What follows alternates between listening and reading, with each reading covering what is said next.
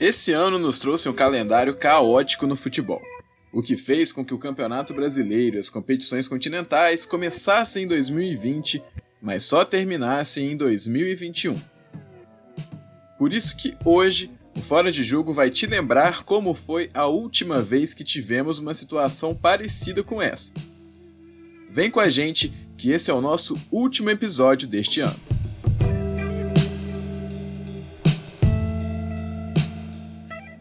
A última vez que essa confusão no calendário do futebol brasileiro aconteceu foi em 2000.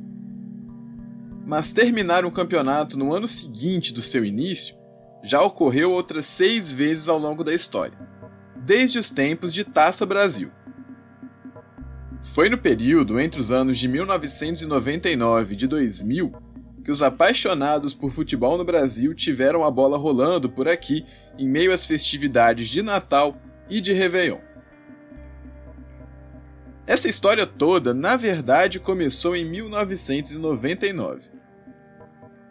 O apito final, dado por Carlos Eugênio Simon na finalíssima do Campeonato Brasileiro daquele ano, só serviu para sacramentar o título do Corinthians em cima do Atlético Mineiro.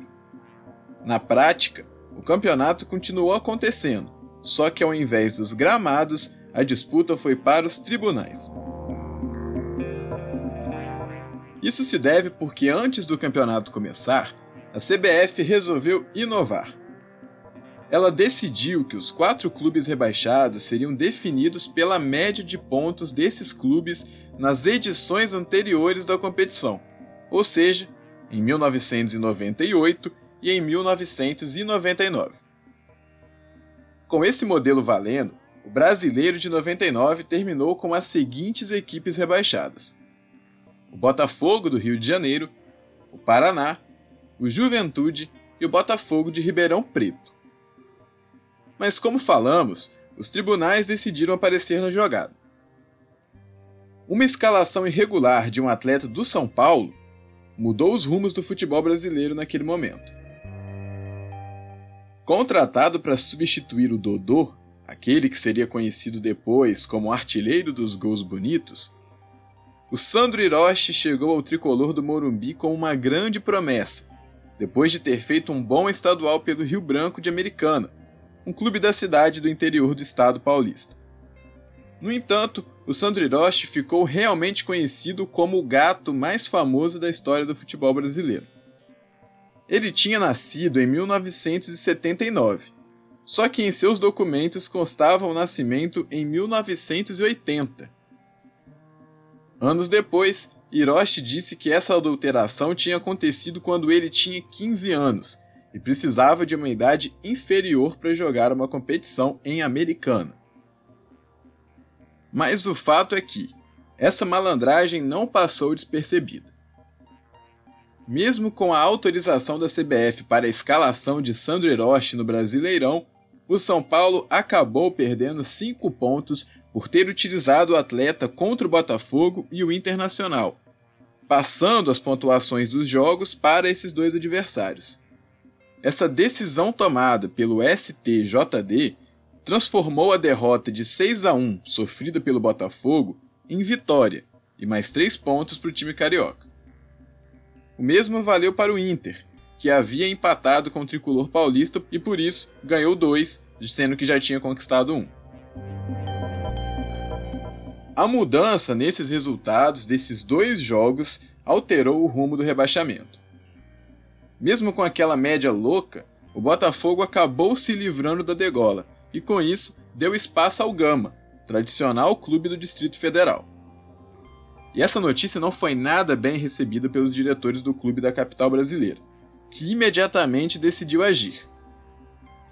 Como a decisão do Superior Tribunal de Justiça Desportiva não foi aceita pelo Gama, a única via que o clube podia tentar era a justiça comum.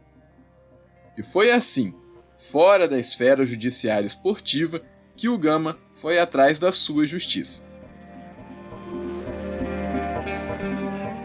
A batalha nos tribunais durou meses, a ponto de chegar o ano seguinte e ninguém saber se teria o Campeonato Brasileiro.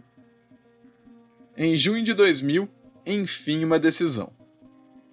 a CBF não poderia organizar o campeonato daquele ano. No meio dessa história toda, surgiu o Clube dos 13, que, em um acordo com a Confederação Brasileira de Futebol, decidiu organizar a competição daquele ano. Com isso, o Clube dos 13 fez questão de recolocar na elite do futebol brasileiro alguns de seus membros filiados que não estariam na primeira divisão se tudo ocorresse normalmente. Foi daí que surgiu a história do tal tapetão do Fluminense. Em meio a essa confusão, uma liminar foi concedida ao Gama, exigindo que o clube de Brasília fosse incluído na elite do futebol nacional.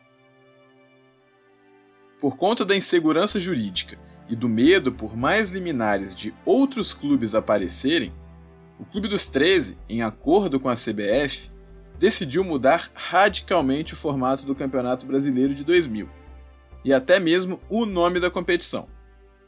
Ela passou a se chamar Copa João Avelange e teve 116 clubes participantes que eram divididos em quatro módulos, como um tipo de série A, B, C e D. Todo esse imbróglio fez que a competição demorasse um pouco mais para começar.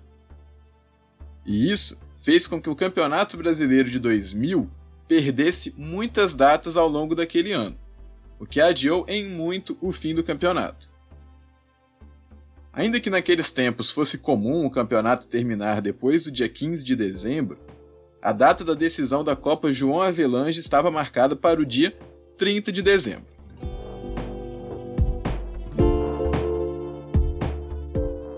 Mas aí é óbvio, você vai me perguntar: mas o campeonato não acabou em 2001? E exatamente isso. Como já não era um ano normal do futebol brasileiro, a grande final do dia 30 de dezembro rendeu muita história. Depois de empatar por 1 a 1 no jogo de ida, o Vasco tinha vantagem na partida de volta em São Januário.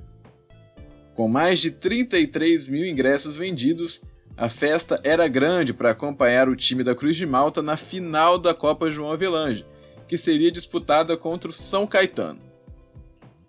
Mas essa alegria, no entanto, durou muito pouco.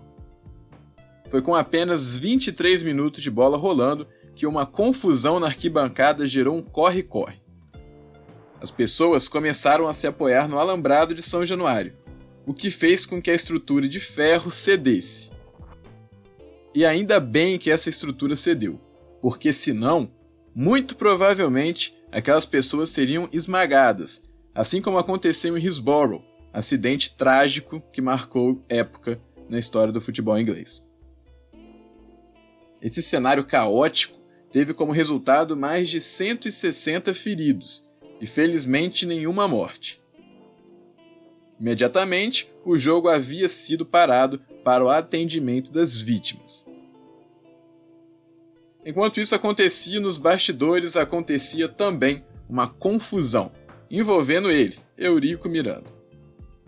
O dirigente vascaíno queria, mesmo com toda aquela situação, retomar a partida, o que causou uma briga por telefone com o então governador do Rio de Janeiro, o Anthony Garotinho.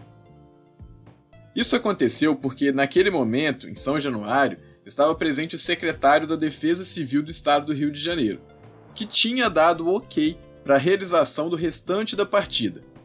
Era só mesmo atender as vítimas, retirar elas e encaminhar para o hospital se fosse necessário, que a PM faria um cordão de isolamento na área que cedeu do alambrado e aí a partida retornaria. Ou seja, a decisão seria ali mesmo, em São Januário, mesmo com tudo aquilo acontecendo. O governador Garotinho não gostou não e ordenou que isso não acontecesse. O secretário de Defesa Civil, Coronel Paulo Gomes Santos Filho, diz que tem condições de jogo. O árbitro Oscar Roberto de Godoy se prepara para o reinício, mas feridos continuam sendo socorridos. É neste momento que o governador do Rio de Janeiro, Antony Garotinho, telefona para o secretário de Defesa, cancelando a partida.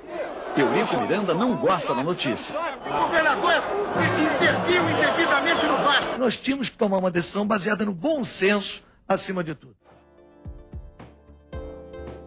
Depois dessa confusão nos bastidores, a partida realmente não aconteceu. Mas o Eurico não parou e mandou seus jogadores pegarem a taça e darem uma volta olímpica com ela, já que para ele a partida havia sido finalizada em 0 a 0, o que era suficiente para o título do time da Cruz de Malta. É claro que a decisão do campeonato que só existiu por conta dos tribunais seria definida também pelo Superior Tribunal de Justiça Desportivo. Depois de muita discussão sobre o que deveria ser feito, o STJD endossou a opinião do Clube dos 13, que era de que uma nova partida deveria ser realizada. E assim foi. O Campeonato Brasileiro de 2000 só foi decidido no dia 18 de janeiro de 2001. Naquela tarde de verão carioca, no Maracanã, o Vasco venceu o São Caetano e se sagrou campeão do campeonato mais confuso da história do futebol nacional.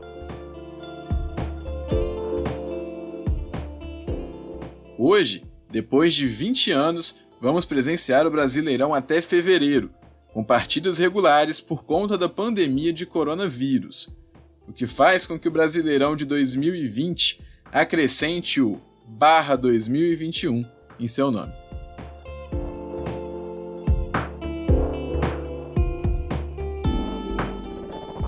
Eu sou Emanuel Vargas e esse foi o nosso último episódio do Fora de Jogo em 2020. A gente vai ficando por aqui porque, apesar de não parecer, podcaster também é gente e precisa descansar para voltar com tudo daqui um mês, já em 2021. Mas já adianto aqui que no dia 25 de dezembro vamos ter também um negocinho por aqui no nosso podcast. No mais é isso, eu desejo a todos vocês um feliz Natal e um próspero ano novo. Nos vemos em 2021.